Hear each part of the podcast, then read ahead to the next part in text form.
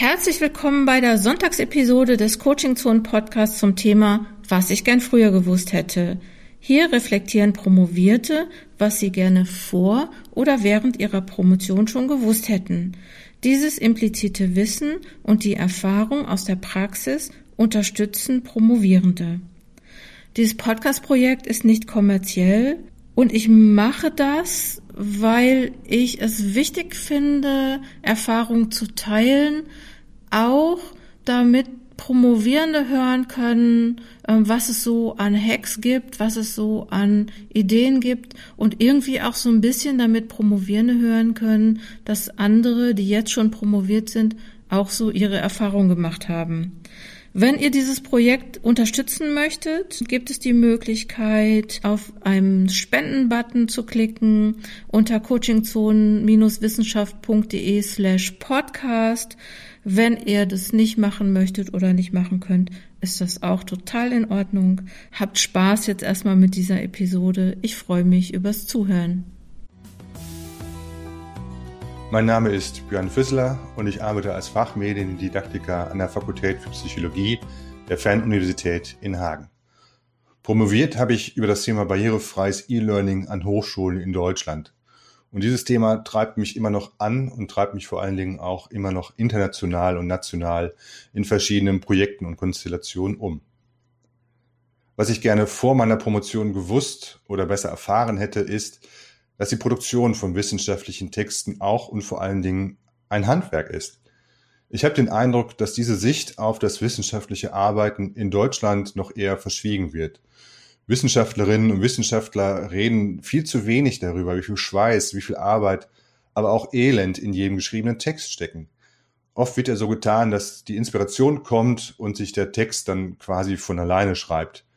Aber Jutta hat das in ihren Workshops immer sehr deutlich betont, dass man zunächst einmal ins Schreiben kommen muss.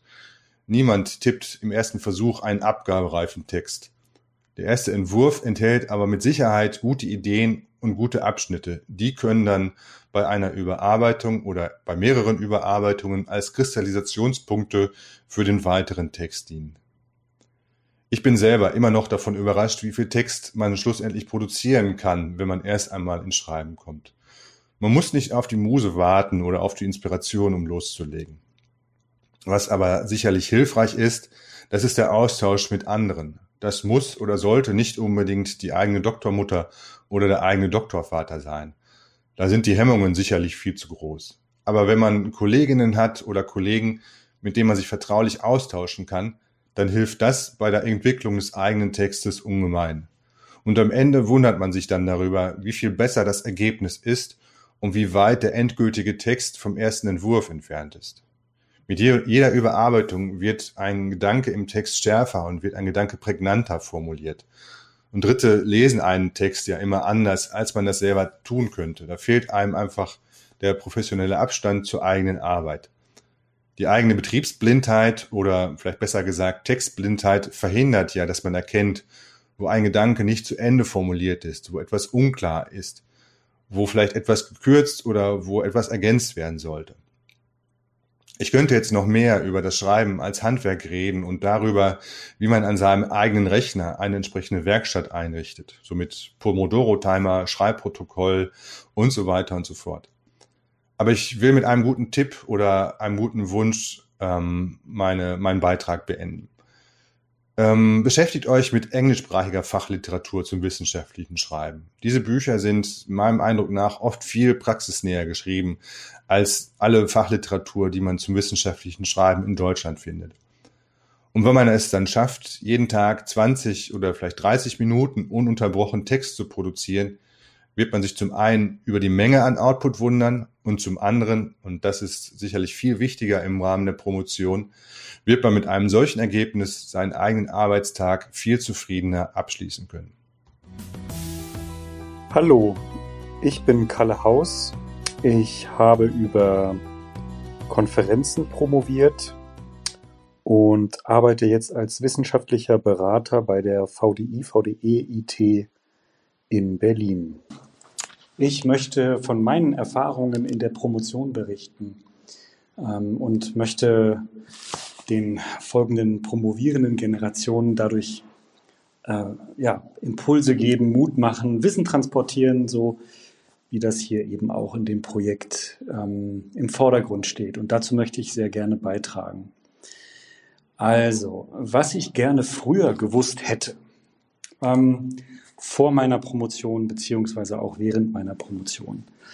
Also zum einen wären da einmal die ganz banalen Dinge, die sich eher so auf, äh, auf ja, fast schon formale Aspekte beziehen. Also, dass man zum Beispiel, oder ich hätte gerne vorher gewusst, ähm, wie das eigentlich formal abläuft. Also, dass man so eine Promotionsvereinbarung gegebenenfalls braucht und wie das eigentlich ist ähm, mit der Anmeldung und, und so weiter und so fort. Das habe ich zumindest so ein Stück weit unterschätzt am Anfang. Ich habe mir das so vorgestellt, ich fange da einfach an mit meiner Fragestellung und schreibe dann ein paar Seiten und ähm, nebenbei mache ich dann dieses Formale.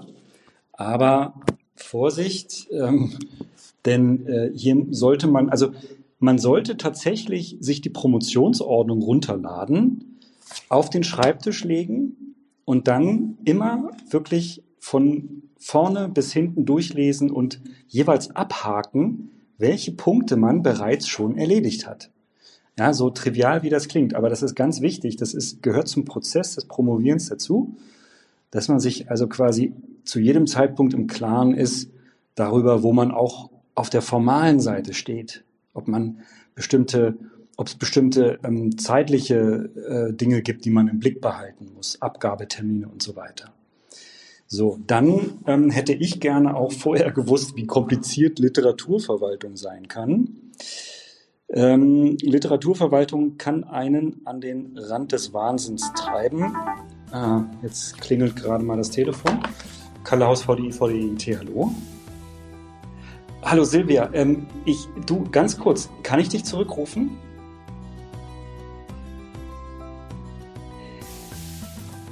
Äh, geht, geht. Ich rufe dich gleich zurück. Ich rufe dich mal zurück. Ich stecke mitten in einer Sache. Nein. Hm? Ja, nach vier. Alles klar. Danke, ciao. So. Entschuldigung. Wir waren bei Literaturverwaltung. Also ich hätte gerne vorher gewusst, dass Literaturverwaltung sehr anspruchsvoll und sehr kompliziert sein kann. Unbedingt vorher darum kümmern und Literatur während der während des Schreibens schon immer ähm, verarbeiten. Also das heißt im Literaturverwaltungsprogramm ähm, hinterlegen. Und zwar am besten auch gleich so, wie es, äh, wie, wie die Vorgaben sind. Also, wenn man hinterher äh, die Literatur erst macht, nachdem man den Text verfasst hat, dann bricht also alles zusammen, glaube ich. Ja? Das gleiche gilt auch für das Formatieren des Textes und Abbildungen und Tabellen. Ja, also unbedingt viel, viel Zeit einsparen. Das hätte ich gerne auch vorher gewusst, dass das also sehr viel Zeit in Anspruch nehmen kann. Ähm, was ich auch gelernt habe und was mir vorher auch so niemand so gesagt hat, ist, dass ähm, auch Lektorinnen und Lektoren nur Menschen sind, die Fehler übersehen können. Ich hatte also sehr hohe Anforderungen an das Lektorat. Ähm, und die waren möglicherweise sehr unrealistisch.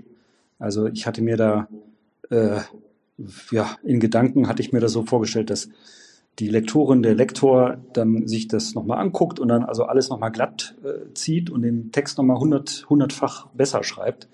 Dem ist natürlich nicht so. Ähm, heutzutage ist das, äh, sollte man da schon sehr viel Wert darauf, gleich beim Schreiben Wert darauf legen, dass das ein sehr guter Text ist und nicht zu viel darauf hoffen, dass ähm, Lektorinnen oder Lektoren oder andere diesen Text verbessern. Der wichtigste Punkt, zu dem ich ähm, zum Schluss kommen möchte, ist, ähm, dass man nie vergessen sollte, dass die Menschen um einen herum, die also äh, einen während dieses Promotionsprozesses begleiten, das können Freunde sein, das ist die Familie, die eigenen Kinder, dass die immer wichtiger sind als die eigene Fragestellung.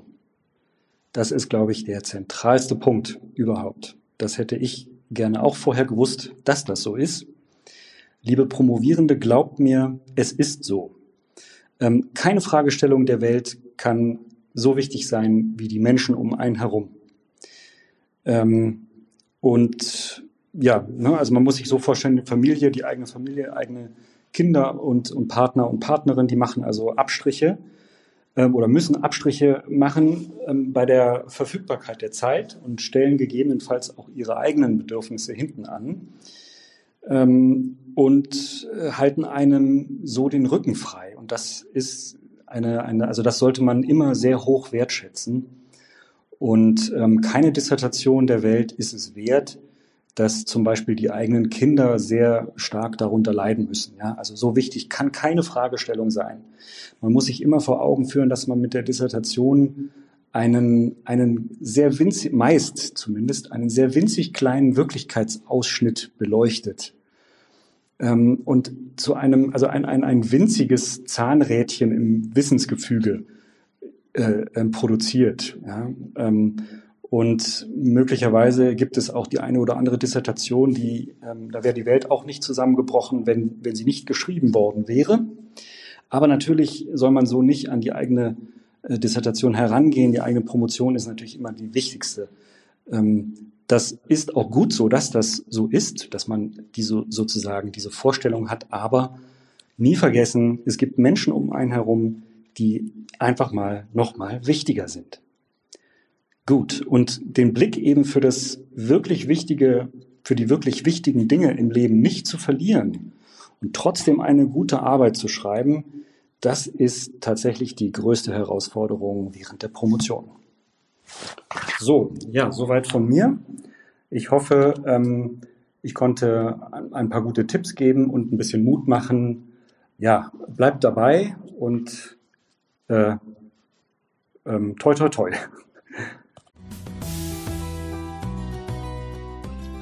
Mein Name ist Eike Hebecker. Ich arbeite bei der Hans-Böckler-Stiftung, dort im Bereich Bewerberinnenauswahl, also an der Stelle, wo man auch Stipendien für Promotionen bekommen kann. Ich selbst habe äh, vor längerer Zeit promoviert zum Thema die Netzgeneration Jugend in der Informationsgesellschaft. Am Titel hört man schon, das ist ein paar Jahre her.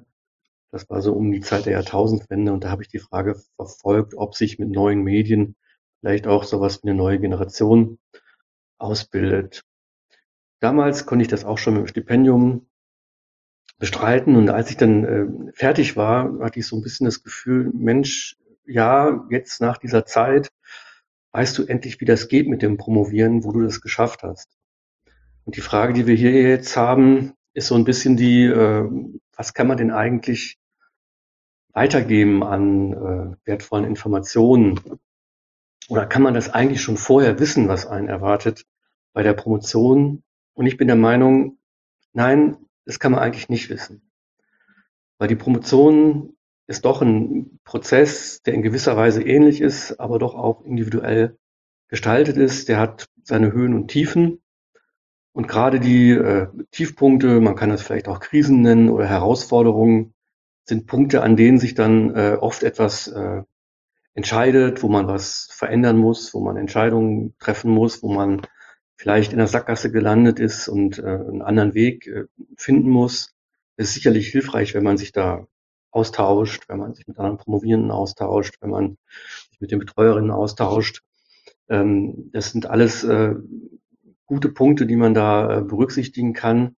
Aber ich bin der Meinung, man muss ja im Grunde diese Hindernisse dann ein Stück weit selbst bewältigen, weil das sind so Punkte, an denen man auch beginnt, was äh, zu lernen und auch mal zu lernen, wie man solchen Forschungsprozess äh, selbst gestaltet, wie man ihn über so eine lange Strecke auch äh, erfolgreich beenden kann, ähm, wie man aus Fehlern lernen kann und vor allen Dingen auch äh, sich so ein bisschen dann äh, ja selbst ermächtigt und ähm, ja dafür steht, dass man dann auch selbst seinen Forschungsprozess letztendlich verantwortet und am Ende auch die Ergebnisse und Erkenntnisse gegenüber anderen verteidigen kann. Das sind wichtige Punkte, die würde ich euch gerne mitgeben. Also freut euch auf eure Krisen, äh, tauscht euch gut aus, vernetzt euch, ja, und trefft eure Entscheidungen.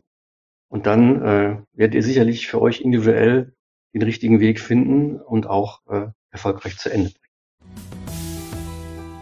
Ich bin Katrin Girgensohn. Ich bin Professorin für Schreibwissenschaft an der SRH Berlin University of Applied Sciences. Ich lehre im Studiengang Kreatives Schreiben und Texten und forsche in der Schreibwissenschaft. Promoviert habe ich über autonome Schreibgruppenarbeit an der Hochschule mit einer empirischen Studie, für die ich nach der Grounded Theory Methodologie gearbeitet habe. Was ich gerne früher gewusst hätte, ist, wie sehnsüchtig ich heute auf die Zeit meiner Promotion zurückdenke. Es ist so ein Luxus, sich so lange und so ausgiebig mit einem Thema befassen zu dürfen. Das habe ich im Berufsleben bisher nie mehr erlebt, auch nicht bei meiner Habilitation. Deshalb mein Tipp, schauen Sie nicht immer nur auf das Ziel, sondern genießen Sie den Weg dahin auch. Helfen können Ihnen beim Genießen Struktur und kleine Rituale. Fangen Sie jeden Morgen um die gleiche Zeit an, machen Sie pünktlich und wirklich Feierabend, arbeiten Sie nicht an den Wochenenden. Sie werden trotzdem genauso viel schaffen wie andere. Beginnen Sie jeden Arbeitstag mit einer Viertelstunde Zeit, um nur für sich selbst ein Journal zu schreiben. Und nehmen Sie diese Viertelstunde auch an Tagen, an denen sie sonst keine Zeit haben für die Promotion. Einfach um den wichtigen Platz zu ehren, die sie in ihrem Leben einnimmt. Viel Vergnügen!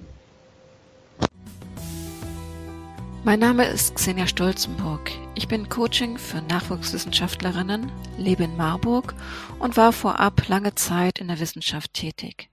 Ich habe in Kunstgeschichte promoviert zu einem Thema, das sich mit der ähm, Ausstattung und Funktion von mittelalterlicher Architektur, insbesondere Kirchenbauten, auseinandersetzt.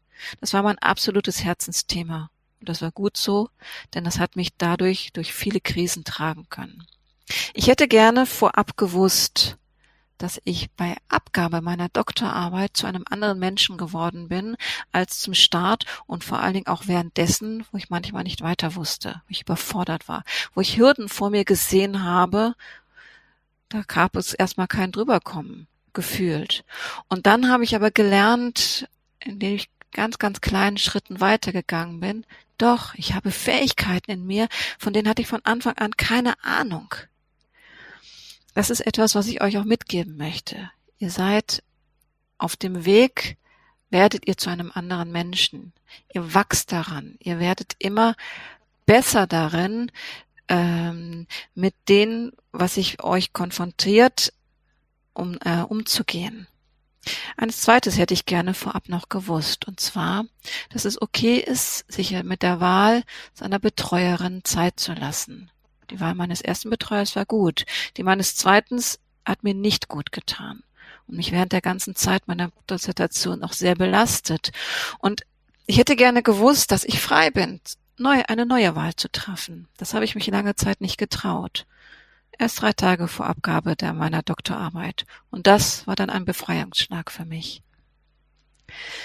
Ich möchte euch mitgeben, außerdem, dass wir, wenn wir unseren Weg mit Freude gehen, auch wenn es gerade wirklich richtig schwierig ist, immer doch noch die Freude finden, es immer leichter wird und so wir in der Lage sind, Hilfe zu, zu entdecken, wo wir vorher überhaupt gar keine Ahnung von hatten.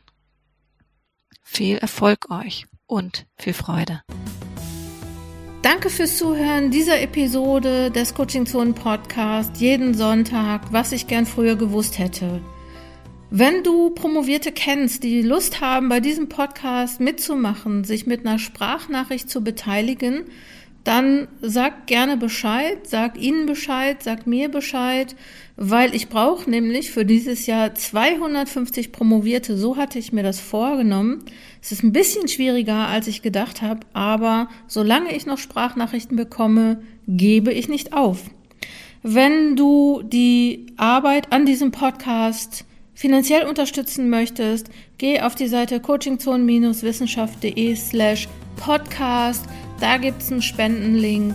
Ich würde mich freuen, wenn du nächste Woche wieder einschaltest.